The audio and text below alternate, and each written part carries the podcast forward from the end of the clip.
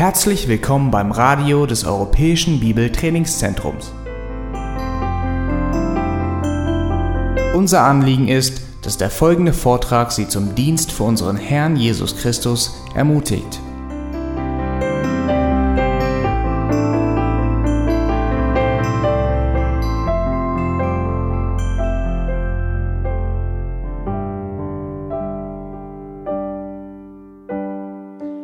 Wir kommen heute Morgen auf die so wichtige Lehre der Inspiration der Schrift zu sprechen. Und dabei werden wir uns mit einer theologischen Kategorie befassen, die sich Bibliologie nennt, das Studium von Gottes Wort. Vor einigen Jahren wurde ein beliebter christlicher Liedtexter und sein Team darüber befragt, was ihn befähigte, ein bestimmtes Lied zu schreiben.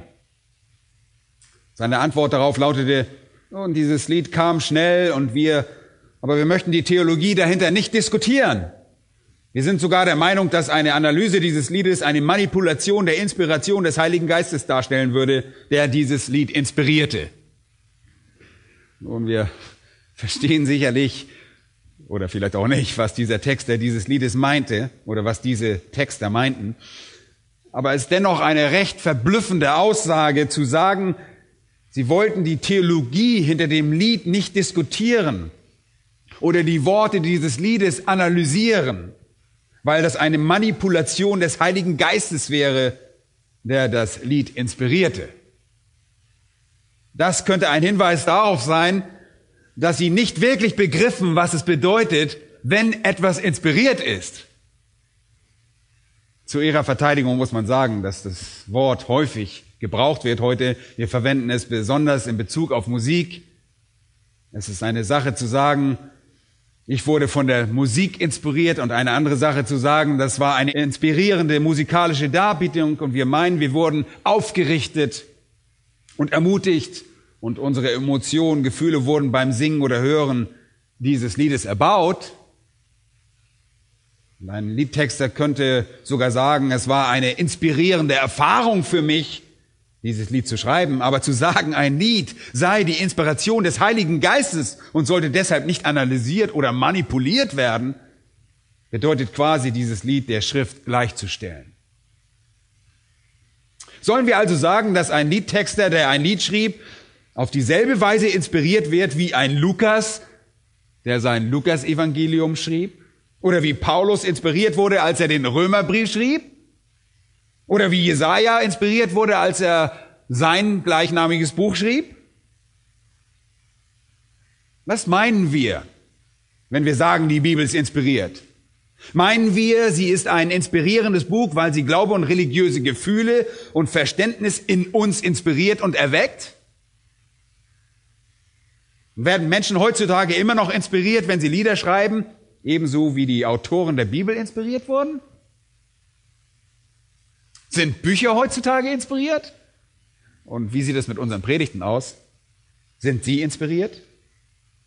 Und der Begriff inspiriert kommt aus dem Lateinischen und bedeutet einatmen oder einhauchen. Und das ist im Grunde genommen etwas irreführend, wenn man darüber nachdenkt. Im zweiten Timotheus Kapitel 3, 16 heißt es, alle Schrift ist von Gott eingegeben. Und ich glaube, das Wort inspirieren ist ein dadurch ist ein gewisses Problem entstanden. Der tatsächliche griechische Ausdruck bedeutet Gott gehauch, Theopnustos. Und daraus leitet sich ab pneumatisch und der medizinische Ausdruck für eine Lungenentzündung, Pneumonie und all die Dinge, die mit dem Atem zu tun haben. Aber das tatsächliche Wort, das in 2. Timotheus 3 und Vers 16 mit alle Schrift ist von Gott eingegeben und von der Inspiration Gottes gegeben, übersetzt wurde, lautet, alle Schrift ist Gott gehaucht. Nicht wir sind es, die einatmen. Nicht wir, sondern Gott, der einhaucht. Es ist Gott, der seine Worte ausatmet, nicht Gott, der auf irgendeine inspirierende Art und Weise in uns hineinatmet. Wir glauben, dass die Bibel direkt aus dem Mund Gottes kam Gott hat sie gewissermaßen ausgeatmet. Er gab sie, er sprach sie. Und ist es deshalb richtig, denselben Anspruch für ein Lied zu erheben?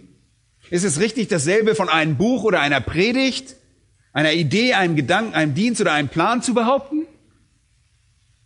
Rhetorische Frage, nein. Ne? Erleben wir wirklich die direkte Offenbarung direkt aus dem Mund Gottes? Und wir wissen, dass wir das nicht tun. Stimmt's? Ich habe nie eine Predigt gehalten, die von Gott gehaucht war. Das heißt, ich bin nie der Empfänger göttlicher Offenbarung durch Mittel göttlicher Inspiration gewesen, dass Gott etwa eine Predigt in mich einhauchte, die ich dann vor euch gehalten habe.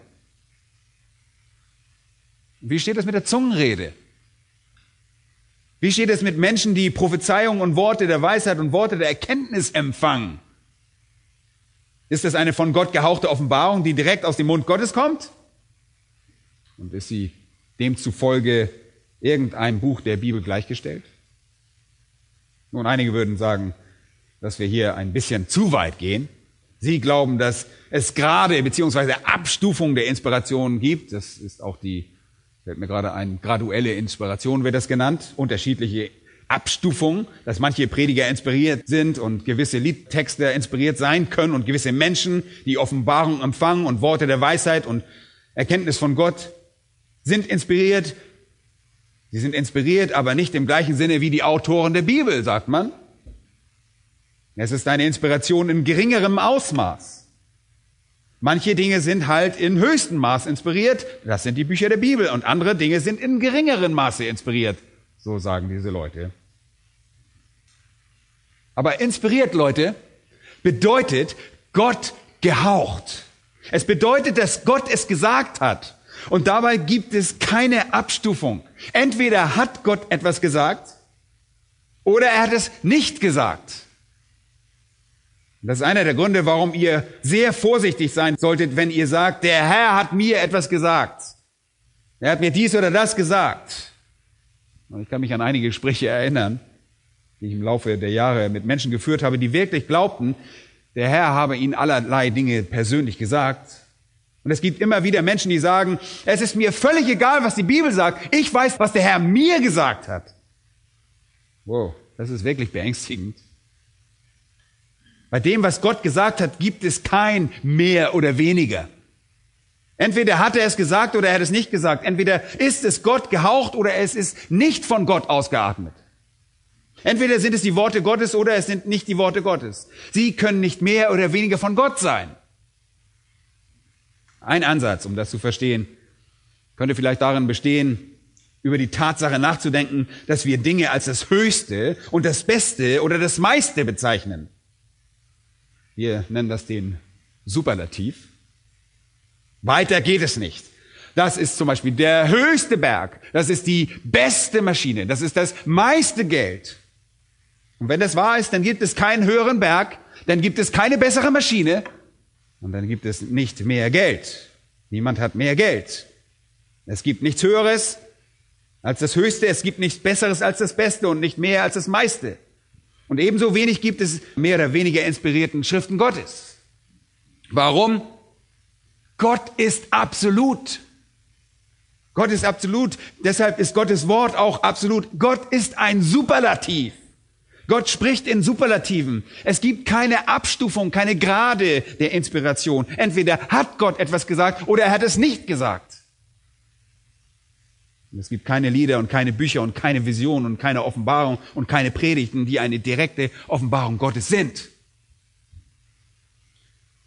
Diesem Gedanken Ausdruck zu verleihen, ist im Grunde genommen, es ist eine erschreckende Aussage, da die Bibel in Offenbarung 22 und Vers 18, ihr kennt diesen Vers, mit den folgenden Worten endet. Da heißt es, für wahr, ich bezeuge jedem, der die Worte der Weissagung dieses Buches hört, steht da in der Offenbarung am Ende, Vers 18, und damit ist hier wirklich die Offenbarung gemeint, aber weil es am Ende steht, die Offenbarung am Ende des Kanons der gesamten Bibel, deshalb gilt es für alles, was zu diesem Buch der gesamten Bibel hinzugefügt wird. Also, was demzufolge zu der ganzen Schrift hinzugefügt würde. Da sie das letzte Buch, da dies die Offenbarung das letzte Buch ist. Und da heißt es, wenn jemand etwas zu diesen Dingen hinzufügt, so wird Gott ihm die Plagen zufügen, von denen in diesem Buch geschrieben steht.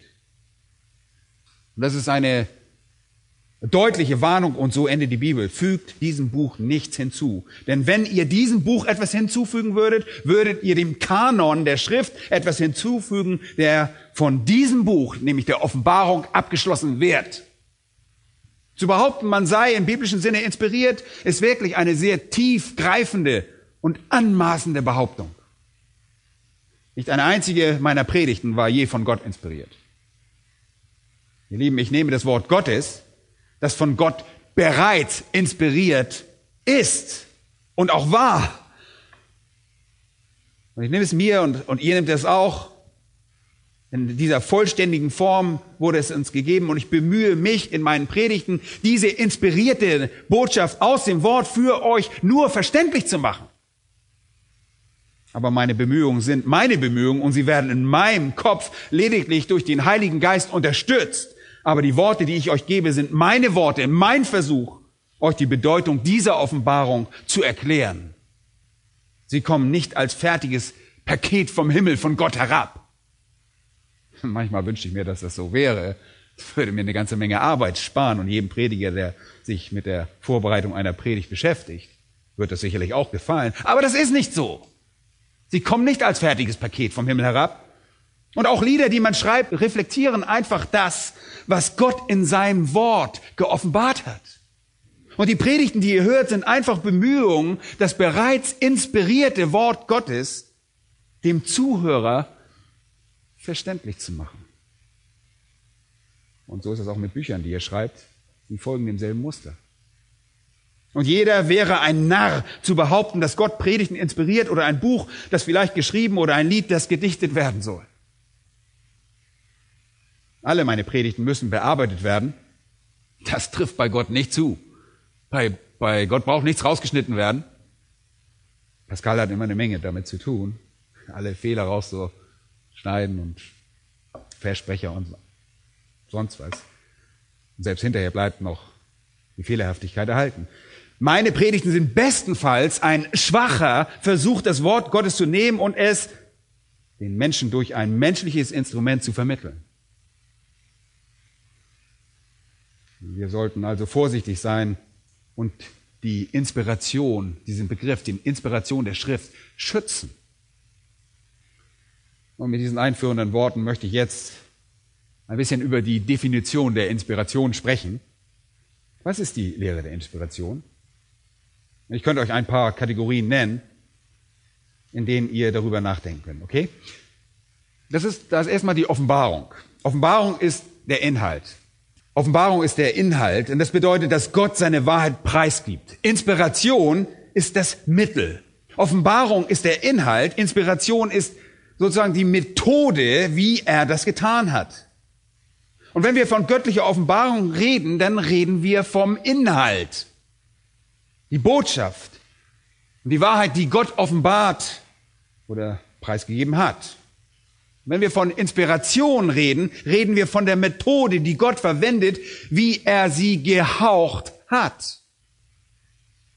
In der Offenbarung tut Gott sich selbst kund. In der Inspiration nimmt der Geist Gottes die Offenbarung und platziert sie durch den Kopf von menschlichen Autoren im Alten und Neuen Testament. Und diese Autoren schreiben sie nieder, wie sie von Gott, dem Heiligen Geist, durch ihre Köpfe strömt. Was sie niederschrieben, sind die genauen und authentischen Worte, die die Botschaft ausmachen, die nach Gottes Willen niedergeschrieben werden soll. Die Offenbarung ist also die Botschaft selbst und die Inspiration ist das Mittel, durch die uns diese Botschaft gegeben und letztendlich auf den Seiten der Schrift aufgezeichnet wird. Nun, wir wollen mal ein wenig hin und her springen und auf einige Dinge zu sprechen kommen, die auf den Begriff Inspiration nicht zutrifft, also falsche Ansichten der Inspiration uns anschauen. Biblische Inspiration ist kein hohes Niveau von menschlicher Errungenschaft. Es ist kein hohes Niveau von menschlicher Errungenschaft. Im Laufe der Jahre hat es immer wieder Kritiker an der Lehre der Inspiration gegeben. Menschen, die bezweifeln, dass Gott jedes Wort in den Kopf der Autoren eingehaucht hätte. Die es dann niedergeschrieben haben, sodass jedes Wort tatsächlich direkt aus dem Kopf Gottes stammt. Und es gibt einige, die gesagt haben, das sei nicht wahr. Biblische Inspiration ist nur ein hohes Niveau von menschlicher Errungenschaft. Und das müsste man sagen, wenn man göttliche Autorenschaft leugnen wollte, weil dann nur ein verblüffendes Buch mit geballter Weisheit übrig bleibt.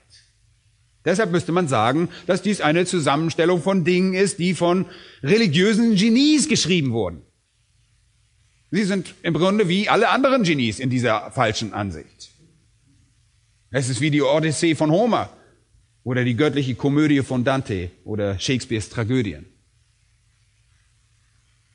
Es ist ein hohes Niveau von Kunstfertigkeit oder literarischer Fähigkeit, wie jedes andere Meisterwerk, sagen sie.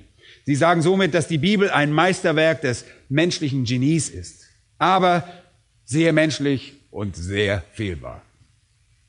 Diese Meinung erhebt menschliche Autorenschaft auf das Niveau eines Genies, leugnet aber die göttliche Autorenschaft voll und ganz. Aber das funktioniert nicht wirklich. Und zwar aus vielen Gründen. Ein paar davon werde ich nur andeuten. Das ist zum einen die Persönlichkeit Jesu Christi. Die Persönlichkeit Jesu Christi und die Art, wie er beschrieben wird. Leute, das allein wie er beschrieben wird, übersteigt auf jeden Fall das menschliche Vorstellungsvermögen. Wer würde eine Person wie Jesus Christus erfinden? Wer würde eine Person wie Jesus Christus erfinden? Niemand könnte sich eine derartige Person ausdenken. Jesus übersteigt in seiner Reinheit, seiner Heiligkeit, in seiner Perfektion, in seiner Gerechtigkeit alles, was in der gesamten menschlichen Literatur je in einem Charakter gefunden wurde. Es gibt niemanden wie ihn irgendwo in der menschlichen Literatur. Kein Mensch wäre in der Lage, ihn zu erfinden. Und wenn euch es bewusst wird, dass er der Gegenstand der gesamten Bibel ist, und es einen Zeitraum von 1500 Jahren und etwas mehr über 40 Autoren gibt, die über diesen Zeitraum verteilt schreiben, und alles, was sie über ihn sagen, ist schlüssig und kohärent, zusammenhängend und übernatürlich, dann ist es unerklärlich, dass eine so lose verbundene Zusammenstellung von menschlichen Genies alle dieselbe Person erfinden würden. Ist es nicht merkwürdig? Alle diese 40 Schreiber erfinden diese Person. Das passt nicht. Es geht nicht. Und außerdem, wer hätte ein Buch geschrieben, das die gesamte Menschheit verurteilt? Wer hätte je ein Buch geschrieben, das die ganze Menschheit verurteilt. Welche Sammlung von menschlichen Genies würde ein Buch schreiben, das besagt, dass es ohne diese Person von Jesus Christus keine Hoffnung gibt? Alle anderen religiösen Bücher von allen anderen religiösen Genies begünstigt durch Dämonen enthalten Errettung durch Werke. Sie verbeugen sich vor dem menschlichen Stolz. Nicht so die Bibel. Es gibt keine andere Person wie Jesus Christus in keiner anderen Religion auf der Welt. Und übrigens, Genialität erhebt sich immer selbst. Wenn die Autoren der Bibel menschliche, religiöse Genies waren, die einfach ein sehr hohes Ausmaß an Begabung erreicht hatten, warum produzierten diese Autoren der Bibel dann nicht andere Schriften, die denen der Bibel gleichen? Tatsache ist, dass sie auf sich alleine gestellt zwar gute Dinge hervorbringen könnten, aber keine inspirierte, gottgehauchte Schrift. Paulus, wisst ihr, schrieb eine Menge Briefe, 13 Episteln im Neuen Testament, aber er schrieb noch viel mehr. Und zwar Dinge, die nicht im Neuen Testament wiederzufinden sind. Die waren einfach Paulus. Die waren Paulus in meinetwegen in Topform, aber eben nur Paulus. Er schrieb sogar zwei an die Korinther, zusätzlich zu den beiden, die in der Bibel sind, aber sie waren nicht von Gott inspiriert. Paulus war in diesen beiden Briefen sogar ein Pastor, wie jeder andere Pastor. Und ein Evangelist, wie jeder andere Evangelist, der Dinge sagte, die wahr waren, aber sie waren nicht direkte, inspirierte Worte aus dem Mund Gottes. Sonst wären sie heute in unserer Bibel. Inspiration kann nicht nur ein hohes Niveau an menschlichem Genie sein. Man kann Christus nicht einfach empfinden und man verdammt nicht die gesamte menschliche Rasse und gibt ihr keine Hoffnung, außer durch diesen perfekten Christus. Übrigens, diese Form, ihr wartet immer noch auf den ersten Punkt, diese Form der Inspiration nennt sich natürliche Inspiration. Einfach menschliches Genie. Die natürliche Inspiration. Andere Kritiker wiederum behaupten, dass sich Inspiration nur auf die Gedanken der Autoren bezieht, dass Gott ihnen noble Gedanken eingab, den Schreibern sozusagen Gedanken einpflanzte. Und diese Art der Inspiration nennt sich die Ideeninspiration. In ihr wird behauptet, dass Gott irgendwann kam und diesen Autoren eine religiöse und geistliche Idee eingab und es dann ihnen überlassen wurde, sich auszudrücken, wie es ihnen gefiel. Das ist eine Verleugnung der wörtlichen Inspiration, an die wir glauben. Wenn das wahr ist, Leute, hört mal gut zu, wenn das wahr ist, verschwenden wir wirklich unsere Zeit mit der Auslegung von Texten. Weil es dann nicht um die Worte geht. Dann geht es nicht um Worte, dann geht es um irgendwelche Ideen. Und das ist ein bequemer Standpunkt. Die Vorstellung, dass es einen Gedanken, ein Konzept, eine religiöse Auffassung gibt, die vielleicht mit den Worten verknüpft ist, vielleicht aber auch nicht, ist zu verwerfen. Denn die Bibel behauptet, das Wort Gottes zu sein, Leute. In 1. Korinther 2, 13 lesen wir, wir reden nicht in Worten, die von menschlicher Weisheit gelehrt werden, sondern in solchen, die vom Heiligen Geist gelehrt sind. Paulus sagt, wenn ich die Offenbarung Gottes gebe, wenn ich das niederschreibe, wozu Gott mich inspiriert hat, so sind das keine Worte, die menschlicher Weisheit entstammen, sondern Worte, die der Heilige Geist lehrt. Und in Johannes 17, Vers 8 sagte Jesus, die Worte, die du mir gegeben hast, habe ich ihnen gegeben und sie haben sie angenommen. Die Botschaft war in den Worten. Und es gibt keine Botschaft ohne die Worte. Es gibt keine Inspiration ohne die Worte. Im Alten Testament haben wir mehr als 3800 Mal Ausdrücke wie so spricht der Herr. Das Wort des Herrn erging. Gott sprach. Es geht um die Worte. Im Übrigen gibt es so etwas wie wortlose Konzepte überhaupt nicht. Das ist völliger Unsinn. Und als Mose sich rausreden wollte, um nicht dem Herrn zu dienen, sagt er, äh, sagt er, ich muss etwas anderes tun, weil ich kein Mann bin, der reden kann. Und Gott sagte nicht, oh, Mose, ich gebe dir doch großartige Ideen und du wirst schon irgendeinen Weg finden, sie zu kommunizieren. Gott sagte nicht, ich werde mit deinen Gedanken sein. Gott sagte Folgendes ihm, ich will mit deinem Mund sein und dich lehren, was du sagen sollst. Und das erklärt, warum Mose 40 Jahre später laut 5. Mose 4, 2 zu Israel sagte, ihr sollt nichts hinzufügen zu dem Wort, das ich euch gebiete. Und sollt auch nichts davon wegnehmen, damit ihr die Gebote des Herrn eures Gottes haltet, die ich euch gebiete. Rührt nichts an, das ich euch gebiete, denn das ist von Gott. Heute das Gegenteil trifft sogar zu. Die Autoren der Bibel schrieben Worte, die sie nicht einmal vollends verstanden.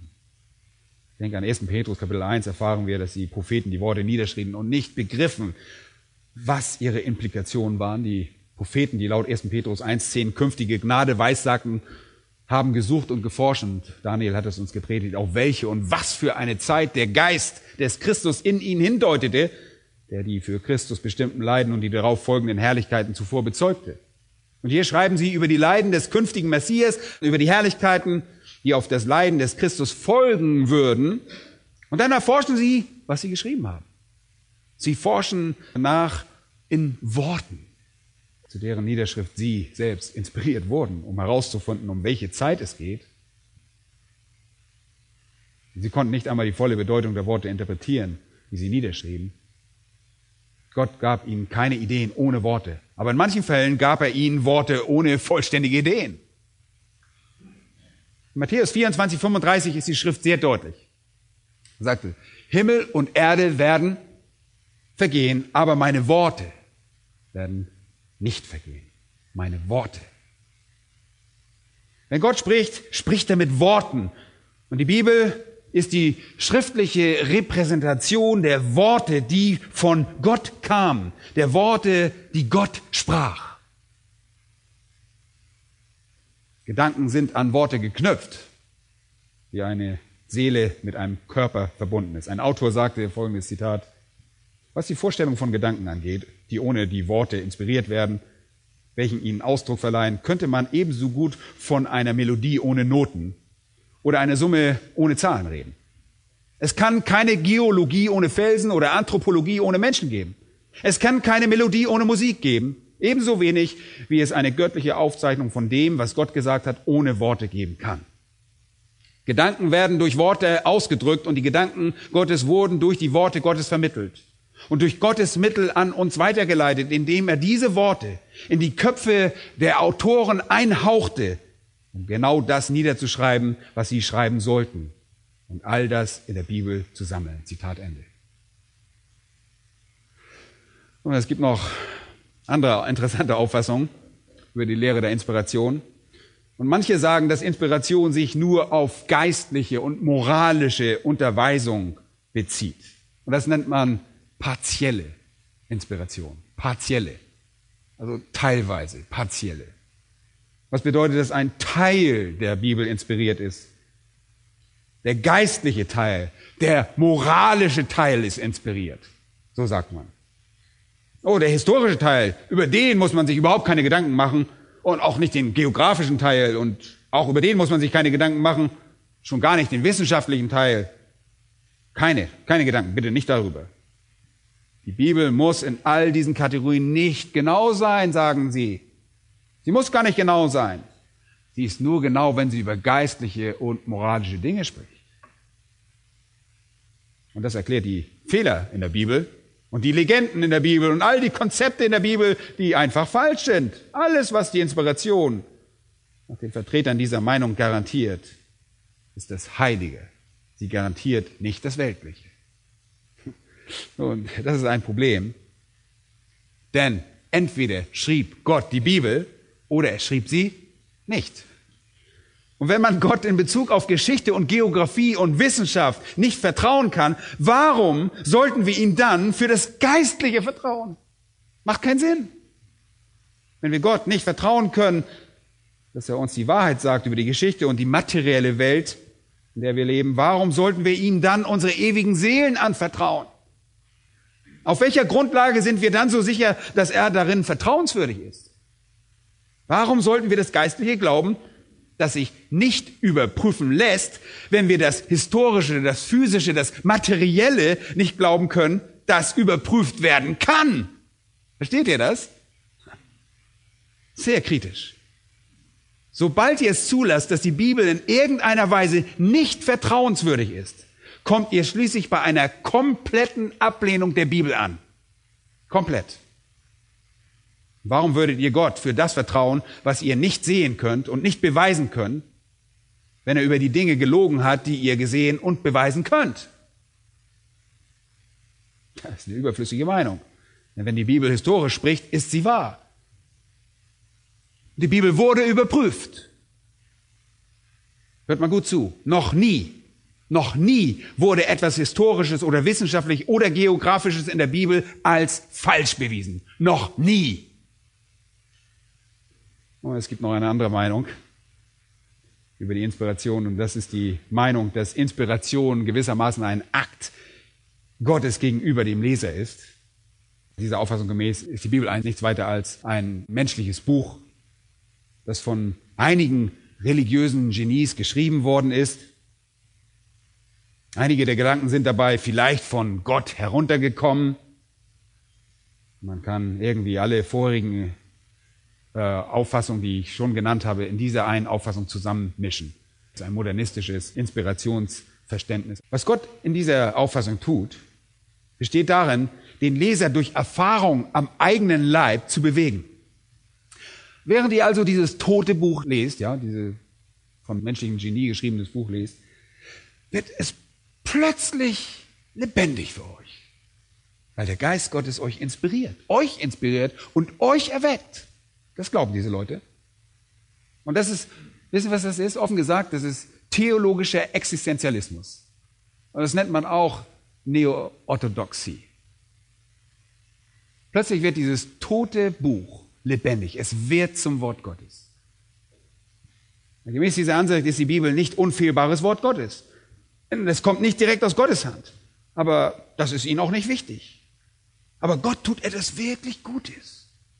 Denn während ihr sein Wort lest und es mit eurem Augen wahrnehmt und euren Herzen versucht aufzunehmen, erweckt er das Wort zum Leben und lässt euch gewisserweise in eine Art ekstatischen Zustand geraten und eine ekstatische Erfahrung haben.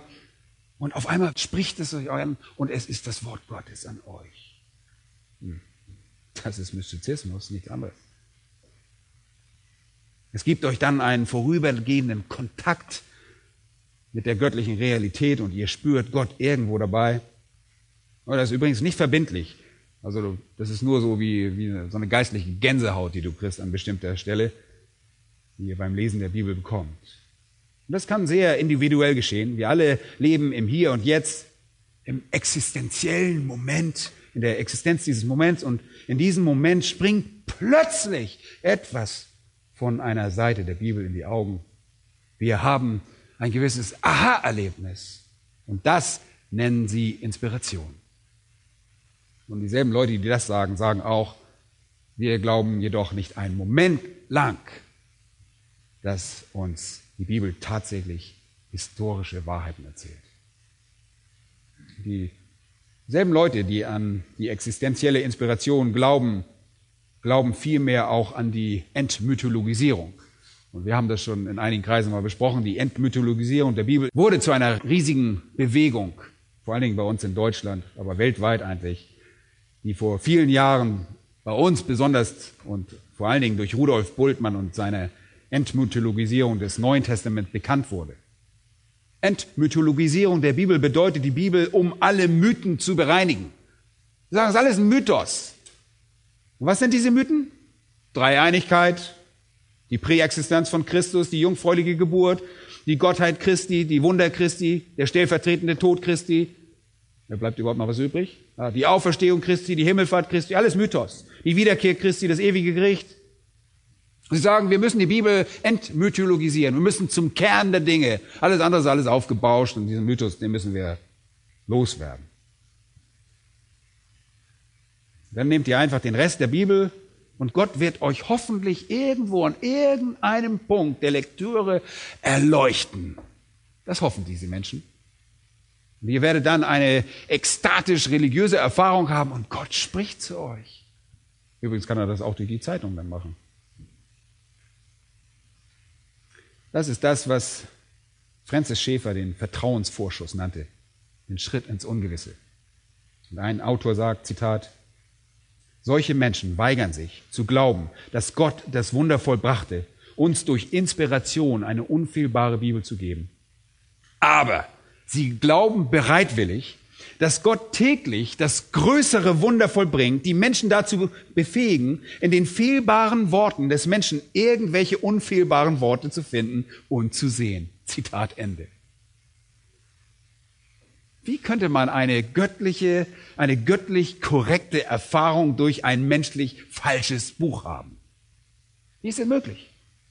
Gott würde Lügen für gültig erklären oder was? Gott würde Täuschung für gültig erklären? Leute, die Bibel ist nicht ein harmloses Buch. Es ist nicht ein harmloses Buch. Es beansprucht für sich, Gottes Wort zu sein. Es ist entweder dieses Wort Gottes oder es ist der größte Schwindel überhaupt. Glaubt ihr wirklich, Gott wird euch eine legitime geistliche Erfahrung durch einen Schwindel gewähren? Warum sollte Gott das tun? Und die ganze Sache ist so ausgefeilt, dass Philosophen, wie zum Beispiel der dänische äh, Philosoph Sören Kierkegaard, Dinge wie folgende sagen, Zitat, nur die Wahrheit, die er baut, ist die Wahrheit für dich. Zitat Ende. Kierkegaard war in diesem Sinne ein moderner Postmodernist. wenn die gesamte biblische Aufzeichnung eine Lüge ist, wie könnten wir dann die Wahrhaftigkeit einer geistlichen Erfahrung akzeptieren, die durch das Lesen der Bibel ausgelöst wird? Und es gibt viele falsche Ansichten und wir haben nicht die Zeit, da über alle zu sprechen. Eine letzte noch, das ist die fünfte auf eurer kurzen Liste. Das ist die Vorstellung des mechanischen Diktats. Die Vorstellung des mechanischen Diktats, das schlägt im gewissermaßen zur anderen Seite aus, dass während jedes Wort von Gott kommt, die Autoren der Bibel wie Roboter waren. Wie Roboter. Ein mechanisches Diktat und das nennt man die Diktatinspiration. Wir alle wissen, was Diktate sind. Wir haben sie gehasst in der Schule. Also Gott diktiert. Und weil wir sagen, dass Gott jedes Wort schrieb, hängen die Liberalen uns liebend gerne Worte an wie diese. Ha, das ist ja toll. Ihr glaubt also an eine Diktatinspiration, dass die Autoren in irgendeiner Form von Trance waren, dass sie in irgendeiner Art von übernatürlichen visionären Zustand versetzt wurden und in diesem Zustand nichts weiter waren als menschliche Maschinen, die die Worte niederschrieben, zu deren Niederschrift Gott sie veranlasste. Das sagen sie. Und damit lästern sie ganz gut. Nun, es ist wahr, Gott könnte seine Wörter diktiert haben. Er könnte das, und zum Teil hat er das auch getan, aber nur ein geringer Teil davon. Wenn das komplett so wäre, dann hätten wir in der Tat einen inspirierten Text gehabt. Aber wisst ihr was? Gott hat das nicht. Gott hat das nicht so. Und wir sehen Variation im Stil, wie viele Variationen in der Verwendung der Sprache, die sich je nach Autor unterschieden, sind ganz deutlich unterschiedliche Persönlichkeiten im Text zu erkennen. Während die Autoren schreiben, werden auch emotionale Einstellungen deutlich. Das Neue Testament sagt, dass Gott sich der Autoren bediente und diese vom Heiligen Geist getrieben wurden. Und sie waren nicht außerhalb dieses Prozesses, sondern steckten mittendrin. Sie waren am Akt des Schreibens beteiligt. Sie schrieben ihre eigenen Einstellungen, ihre eigenen Gedanken, ihre eigenen Erkenntnisse, ihre eigenen Erfahrungen, ihr eigenes Verständnis, aber unter völliger Kontrolle Gottes nieder.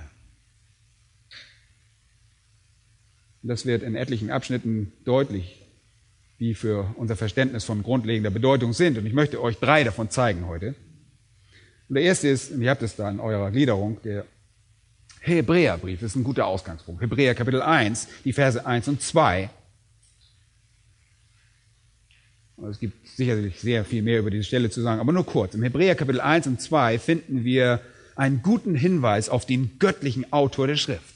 Da heißt es, nachdem Gott in vergangenen Zeiten vielfältig auf vielerlei Weise zu den Vätern geredet hat durch die Propheten, hat er in den letzten Tagen zu uns geredet durch den Sohn. Ihn hat er eingesetzt zum Erben von allem. Durch ihn hat er auch die Welten geschaffen. Erstens hat Gott was geredet. Und das ist der Schlüssel zu einem biblischen Verständnis der Inspiration. Gott hat geredet. Der Schöpfer selbst beseitigte die Hindernisse zu unserem Verständnis, indem er sich selbst offenbarte. Gott hat durch die Propheten geredet, und damit meint er die Autoren der Schrift vielfältig, Polymeros, viele Teile, viele Bücher, 66, um genau zu sein, 39 im Alten Testament, 27 im Neuen Testament. Und er sprach vielfältig auf vielerlei Weise, Holotropos, was bedeutet das? Durch Vision, durch Prophezeiung, durch Gleichnisse, Typologien, Symbole, Zeremonien, göttliche Erscheinung, sogar durch eine hörbare Stimme. Und all das wurde im Alten Testament aufgezeichnet. Immer wenn Gott sprach und wollte, dass das niedergeschrieben wird, wurde es niedergeschrieben. Es war Gott, der durch die Propheten vielfältig und vielerlei Weise zu den Federn geredet hat durch viele verschiedene Textteile, Segmente, Bücher auf viele verschiedene Weisen. Wisst ihr was? Alles davon wurde im Alten Testament gesammelt. In den letzten Tagen hat er zu uns geredet durch den Sohn. Und das ist ein Verweis auf das Neue Testament. Hier spricht Gott wieder. Gott offenbart sich selbst. Das Alte Testament ist nicht eine Sammlung von Weisheiten von Männern vergangener Zeiten, sondern die Stimme Gottes durch all die Mittel, durch die er sprach. Was er sagte und in der Schrift festgehalten haben wollte, wurde von den Autoren des Alten Testaments auch niedergeschrieben. Im Neuen Testament tat er dasselbe. Was er niedergeschrieben haben wissen wollte, wird von den Autoren des Neuen Testaments tatsächlich auch niedergeschrieben. So einfach ist das. Schaut euch einmal die zweite Stelle an, im 2. Petrus Kapitel 1 und Vers 20 und 21. Heißt es, dabei sollt ihr vor allem das erkennen, dass keine Weissagung der Schrift von eigenmächtiger Deutung ist. Denn niemals wurde eine Weissagung durch menschlichen Willen hervorgerufen, sondern vom Heiligen Geist getrieben haben die heiligen Menschen Gottes geredet. Und das Schlüsselwort hier, das ihr eure Augen richten solltet, ist das Wort getrieben. Wir wurden getrieben. Am Ende von 21 erfahren wir, dass die Menschen vom Heiligen Geist getrieben wurden, mitgerissen wurden, gewissermaßen getragen wie ein Blatt, das stromabwärts treibt. Sie steckten in dem Prozess drin und wurden angetrieben. In 1. Korinther Kapitel 2, 10 schreibt Paulus, uns aber hat Gott es geoffenbart. Das bezieht sich auf seine herrliche Wahrheit. Er gab seine Offenbarung preis. Uns aber hat es Gott geoffenbart. Und hier wird hinzugefügt, aber eigentlich ist es die ganze Offenbarung. Weiter in Vers 10 heißt es da, 1. Korinther 2, Vers 10, durch seinen Geist. Uns aber hat es Gott geoffenbart durch seinen Geist. Denn der Geist erforscht alles, auch die Tiefen Gottes. Denn wer von den Menschen kennt die Gedanken des Menschen als nur der Geist des Menschen, der in ihm ist? So kennt auch niemand die Gedanken Gottes als nur der Geist Gottes. Wir aber haben nicht den Geist der Welt empfangen, sondern den Geist, der aus Gott ist, so dass wir wissen können, was uns von Gott geschenkt ist. Und davon reden wir auch, nicht in Worten, die von menschlicher Weisheit gelehrt sind, sondern in solchen, die vom Heiligen Geist gelehrt sind. All das, all das besagt, dass der Heilige Geist sie Dinge gelehrt hat und sie jene Dinge, die sie empfangen haben, niedergeschrieben haben. Genau das bedeutet, vom Heiligen Geist getrieben zu werden diese Dinge niederzuschreiben. Und in 2. Petrus 2, 21 heißt es noch einmal, denn niemals wurde eine Weissagung durch menschlichen Willen hervorgebracht. Weissagung ist ein Wort, das einfach die gesamte Schrift umfasst. Es bezieht sich auf die gesamte Schrift, nicht nur auf das Vorhersagen. Ja, so wie wir üblicherweise denken, wenn wir an äh, Prophetie oder Prophezeiung denken. Es bedeutet die Botschaft. Es bedeutet, vor jemandem zu stehen und zu sprechen. Propheteo, hervorsagen, offenbaren. Vor jemandem zu sprechen, alles zu verkünden, was Gott gesagt hat, was Gott erzählt hat. Es wurde nie, wie hervorgebracht, nie durch menschlichen Willen, sondern vom Heiligen Geist getrieben haben die heiligen Menschen Gottes geredet.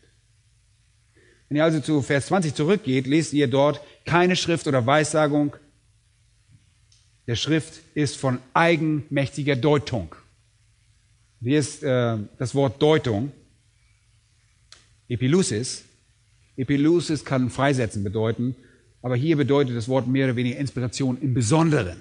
Die Verwendung des Genitivs hier an dieser Stelle weist nämlich auf eine Quelle hin. Okay? Hier birgt sich also der Gedanke, dass keine Weissagung der Schrift von irgendeinem Menschen freigesetzt wird, irgendeinen Menschen als Quelle oder Ursprung. Keine Weissagung wird durch menschlichen Willen hervorgebracht. Alle Schrift kommt durch den Heiligen Geist. Der Menschen treibt wie ein Schiff, das entlang getrieben wird und seine Segel hisst. Es sind Menschen, die vom Heiligen Geist erfüllt werden und die in die von Gott gewünschte Richtung getrieben werden. Und zwar, damit sie genau das niederschrieben, was Gott gesagt hat. Das ist beeindruckend, oder? Aber noch ein weiterer Text, und der ist euch auch allzu gut vertraut. Gebt noch einen kurzen Überblick in 2. Timotheus 3 und Vers 16. Denn alle Schrift ist von Gott eingegeben. Damit haben wir vorhin begonnen. Alle Schrift. Passa graphe theopnustos. Alle Schrift alle göttlichen Schriften sind Gott gehaucht. Sie sind der Atem Gottes. Deshalb sagt Paulus auch in Römer 3, Vers 2, sie sind die Aussprüche Gottes. Die Schrift wird da als die Aussprüche Gottes bezeichnet. Gott ist der Autor dessen, was die Bibel sagt, und ihr könnt dieses Zeugnis bei vielen Schreibern der Bibel wiederfinden. Ihr lest ja immer wieder auch das Alte Testament durch, und das ist wunderbar so. Das ist wirklich eine sehr gute Übung. Lest einmal dabei nur als Beispiel von Jeremia Kapitel 1 zu Kapitel 3. Wie oft da diese Aussprüche kommen, so spricht der Herr, so spricht der Herr. Er beginnt die Prophezeiung in Kapitel 1, Jeremia 1, Vers 4, da heißt es, und das Wort des Herrn erging an mich folgendermaßen. Das Wort des Herrn erging an mich. Der Herr sprach, der Herr sprach. Er empfing die Worte, der Prophet empfing die Worte, die direkt aus dem Mund Gottes kamen. Deshalb sollen wir Inspiration also als Offenbarung verstehen, die Gott uns schriftlich durch den Geist Gottes gegeben hat, indem er die Botschaft in die Köpfe eines Autors eingegeben hat, welcher diese auf souveräne und übernatürliche Weise mit seiner eigenen Erfahrung vermischt, mit seiner eigenen Ausdrucksweise. Und daraus entsteht jedes Wort, das nach dem Willen Gottes niedergeschrieben werden soll.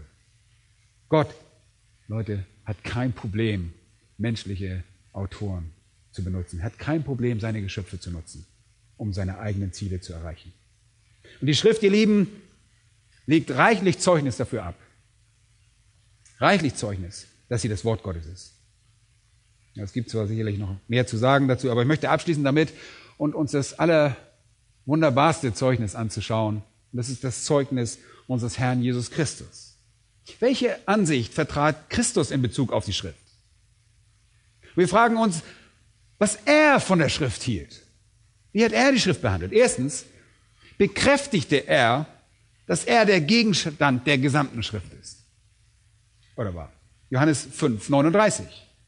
Ihr erforscht die Schriften, weil ihr meint, in ihnen das ewige Leben zu haben. Und sie sind es, die von mir Zeugnis geben. Christus wusste natürlich, dass er der Gegenstand der gesamten Schrift war und dass die Schrift präzise Informationen über ihn gab. Von Anbeginn bis zum Ende der Schrift gab die Schrift korrekte Informationen über ihn. Wir lieben alle Lukas 24, 44. Dort legte er das Alte Testament aus und belehrt dort die, die Emmaus-Jünger.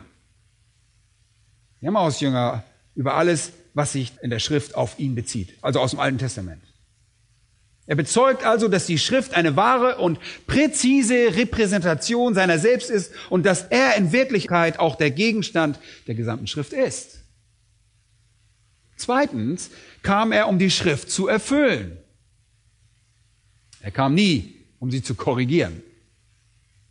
Das hört man manchmal in Kreisen, dass Leute sagen, ja, früher hat er so gedacht und jetzt denkt er anders. Nein, er kam nie, um sie zu korrigieren. Er kam nicht, um sie zu bearbeiten. Er kam nicht, um sie zu verändern. Er kam, um sie zu erfüllen. Er sagt sogar, ihr sollt nicht meinen, dass ich gekommen sei, um das Gesetz und die Propheten aufzulösen. Es gibt nichts zu manipulieren, nichts zu ändern oder abzusondern. Bin nicht gekommen, um es aufzulösen, sondern um zu erfüllen. In Matthäus 26, 24 sagt er, der Sohn geht dahin, wie es von ihm geschrieben steht. Und das spricht von der Erfüllung. Tu, er tut es genauso, wie es da steht in der Schrift. Er sagt, ich folge einen göttlichen Plan. Ich tue genau das, was geschrieben wurde. Im selben Kapitel in Matthäus 26 erinnert ihr euch, als äh, Petrus sein Schwert zieht, sagt er zu Petrus, steck dein Schwert wieder zurück. Steck, steck dein Schwert in die Scheide. Und er hätte auch den Vater, sagt er, um Hilfe bitten können. Und dann heißt es in Vers 54, wie würden dann aber die Schriften erfüllt? Er musste sterben. Er brauchte keine Verteidigung, er brauchte keine Hilfe, er musste sterben. Er erfüllte die Schrift in jeder Kleinigkeit. Genau das tat er. Jesus sagte deshalb auch, dass er der Gegenstand der gesamten Schrift sei, wie eine präzise Präsentation seiner selbst ist. Er sagt, er sei gekommen, um die Schrift zu erfüllen und dass nichts darin ausgelöscht werden soll. Andererseits musste jeder Teil der Schrift erfüllt werden. Er sagte, es wird nicht ein einziger Buchstabe oder ein einziges Strichlein vom Gesetz vergehen, bis alles geschehen ist. Wisst ihr was? Für ihn war die gesamte Schrift die vollkommene Offenbarung Gottes. Und deshalb sagt er in Johannes 10, 35, die Schrift kann nicht außer Kraft gesetzt werden. Leute, man kann sie nirgendwo zerteilen. Man kann sie an keiner Stelle aufbrechen und sagen, oh, das gehört nicht dazu und das nehmen wir raus. Oder sie ist zusammenhängend, umfassend. Sie ist vollständig und perfekt. Und er verglich die Dauer der Schrift mit der Dauer des Universums. Wir alle wissen, dass der Tod kommt, wenn Sünde in unser Leben tritt. Wo immer es Sünde gibt, da gibt es Tod und das Wort Gottes ist aber rein, es besteht für immer, denn es ist von Sünde unberührt, also kann es nicht sterben, es hört nicht auf. Es ist perfekt. Und es war Jesus, der die Bedeutung eines jeden einzelnen Wortes betonte, jedes Wort, jedes Buchstabens, als er sagte, nicht ein Buchstabe wird vergehen, nicht ein Strichlein. In Lukas 18, 31 sagte er, es wird alles erfüllt werden, was durch die Propheten geschrieben steht. Und er verließ sich auf seine Auslegung des Alten Testaments bis in das kleinste Wort hinein. Leute, Worte sind wichtig. Und in Matthäus 22 antwortete Jesus den Sadduzäern und sagte zu ihnen, ihr irrt, weil ihr weder die Schriften noch die Kraft Gottes kennt. Denn in der Auferstehung heiraten sie nicht, und hier spricht er von den Männern, die alle mit einer Frau verheiratet waren, noch werden sie verheiratet, sondern sie sind wie die Engel Gottes im Himmel. Was aber die Auferstehung der Toten betrifft, habt ihr nicht gelesen, was von Gott gesagt ist? Der spricht, ich, hört mal zu, ich bin der Gott Abrahams, der Gott Isaaks und der Gott Jakobs. Er ist nicht der Gott der Toten, sondern der Lebenden. Und sein Beweis dafür ist, dass Gott gesagt hat, ich bin der Lebendige. Und darüber hinaus ist er nicht nur ewig lebendig, sondern alle anderen werden auch ewig leben. Und die Sadduzäer glaubten das nicht. Sie glaubten nicht an eine Auferstehung, aber Gott bewies, dass er Recht hat. Und er bewies zumindest, zumindest zu unserer Zufriedenheit, dass er Recht hat, indem er die Ewigkeit ansprach, über die Ewigkeit Gottes sprach, indem er das Verb sein im Präsens verwendete. Erste Person, ich bin. Jesus stellte die Schrift also auf dasselbe Niveau wie seine eigenen Worte. Und da sollte man vorsichtig sein, wenn man so diese rote Buchstabenausgabe hat. Kennt ihr sowas, wo Jesu Worte sich abheben von dem Rest der Bibel? Jesu Worte sind nicht wichtiger als der Rest der Bibel. Sie sind alle Wort Gottes. Seine Worte sind nicht wichtiger, seine Worte sind gleichwertiges Wort. Und in Matthäus 24, 35 lesen wir, Himmel und Erde werden vergehen, aber meine Worte werden nicht vergehen. Die Schrift wird nicht vergehen und meine Worte werden nicht vergehen. Beides sagt er. Sie sind gleichrangig. Seine Worte sind nicht wichtiger, sie sind gleichrangig. Keins von beiden wird vergehen. Und dann bestätigt er die Macht von Gottes Wort. Und ihr wisst, wie er das getan hat bei seinen Versuchungen, Matthäus Kapitel 4 und auch Lukas 4.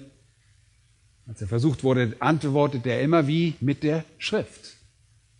Er bezog sich wiederholt auf die Schrift, indem er sagte, habt ihr nicht gelesen, habt ihr nicht gehört, habt ihr nie gelesen, steht nicht geschrieben, es steht geschrieben.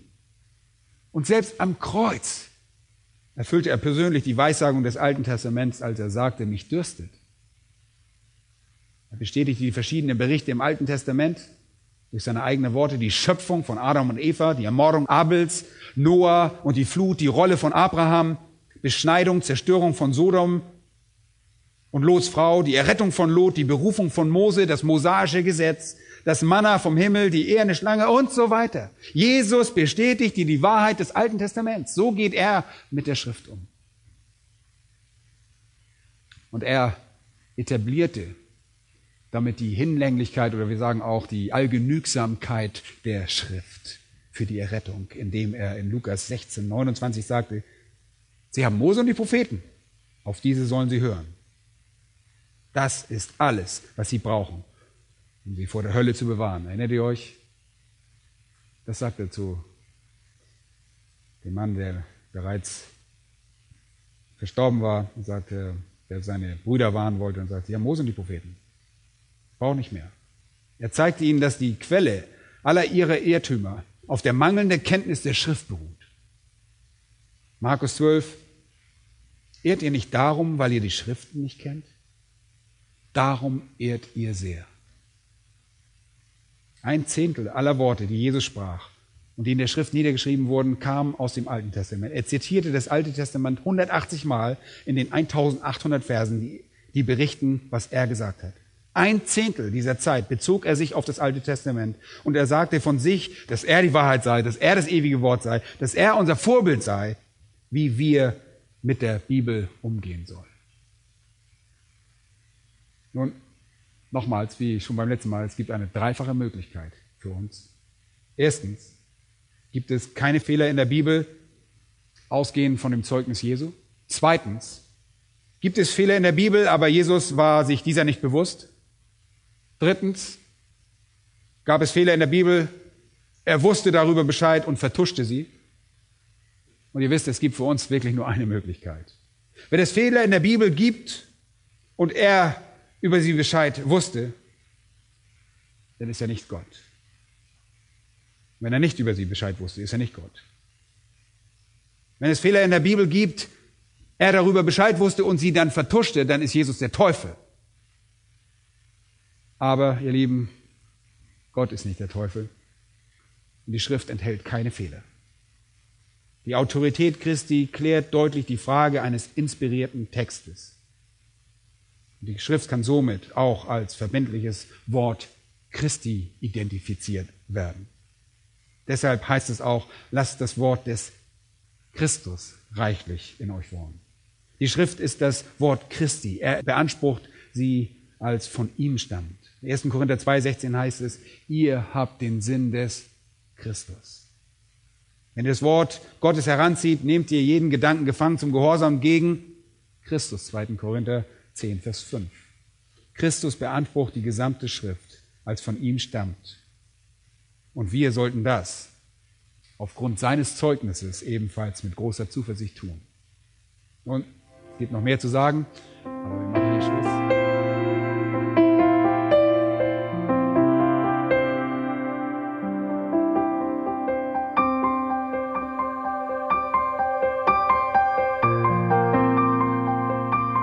Alle Vorträge unseres Programms, Bücher, DVDs und vieles mehr können Sie bei uns unter www.ebtc-media.org erhalten.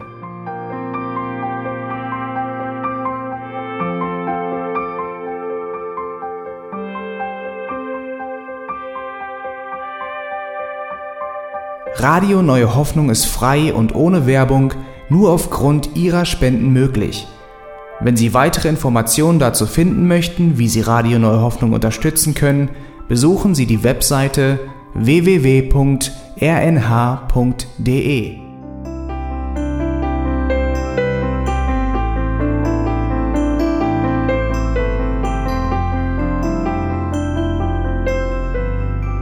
Die Sendezeiten des EBTC sind Montag, Mittwoch, Freitag und Samstag jeweils von 10 bis 11 Uhr.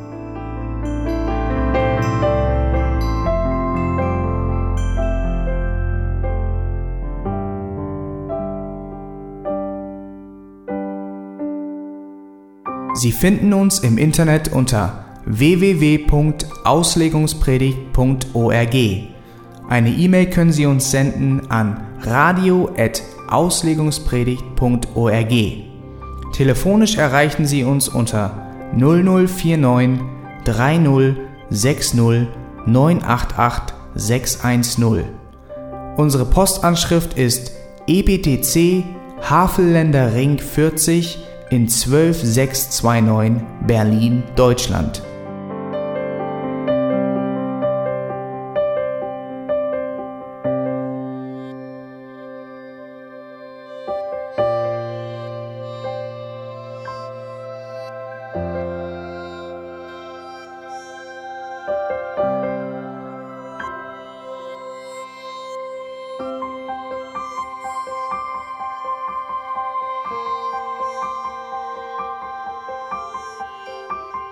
Auf Wiedersehen und bis zum nächsten Mal beim EBTC Radio.